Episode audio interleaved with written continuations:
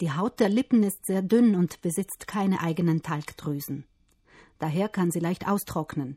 Wind, Kälte und trockene Heizungsluft setzen ihr besonders zu. Abhilfe versprechen eine Vielzahl von Pflegeprodukten. Ihre rückfettenden Inhaltsstoffe, Fette, Wachse und Öle, schützen vor dem Austrocknen, indem sie einen Fettfilm auf den Lippen hinterlassen. 35 Lippenpflegeprodukte hat die Stiftung Warentest im Labor untersuchen lassen, um festzustellen, ob sie neben den pflegenden Inhaltsstoffen auch gesundheitlich bedenkliche Bestandteile enthalten. Also wir haben die Produkte auf kritische Mineralöl, Kohlenwasserstoffe geprüft. Das sind zum einen gesättigte Kohlenwasserstoffe, sogenannte MOSH. Die können sich langfristig im Körper anreichern, zum Beispiel in Organen wie der Leber oder der Milz. Und außerdem haben wir die Produkte auf aromatische Mineralöl, Kohlenwasserstoffe geprüft, sogenannte MOA. Diese wiederum stehen im Verdacht, krebserregend zu sein. Das Ergebnis des Tests bestätigt eher die Skeptiker von Lippenpflegeprodukten. Ganze 19 Produkte, also über die Hälfte, bekommen das Urteil nicht empfehlenswert, weil sie im Labortest gesundheitlich bedenkliche Mineralöl-Kohlenwasserstoffe aufweisen. Die übrigen Produkte im Test sind laut Laborergebnissen unbedenklich. Von den 35 Produkten, die wir getestet haben, können wir 15 empfehlen, weil sie keine Mineralöl, Kohlenwasserstoffe enthalten.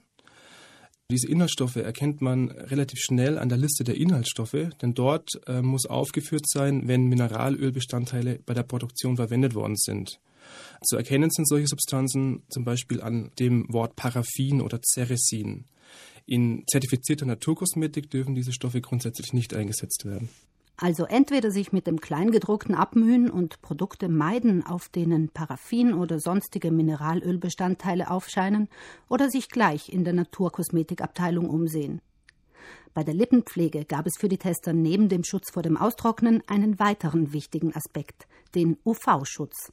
Man sagt, dass man Lippenpflegeprodukte mit Lichtschutzfaktor dann verwenden sollte, wenn natürlich draußen die Sonne scheint und wenn man sich 20 Minuten oder länger draußen in der Sonne auch aufhält. Nicht sinnvoll ist es, klassische Produkte wie Sonnencremes oder Lotionen zu verwenden, weil diese anders als die Produkte speziell für die Lippenhaut sehr leicht abgeleckt werden können. Nicht wirklich empfehlenswert also, die Lippen, den empfindlichen Übergang zwischen Außen und Innen, mit normalen Sonnenschutzmitteln einzuschmieren.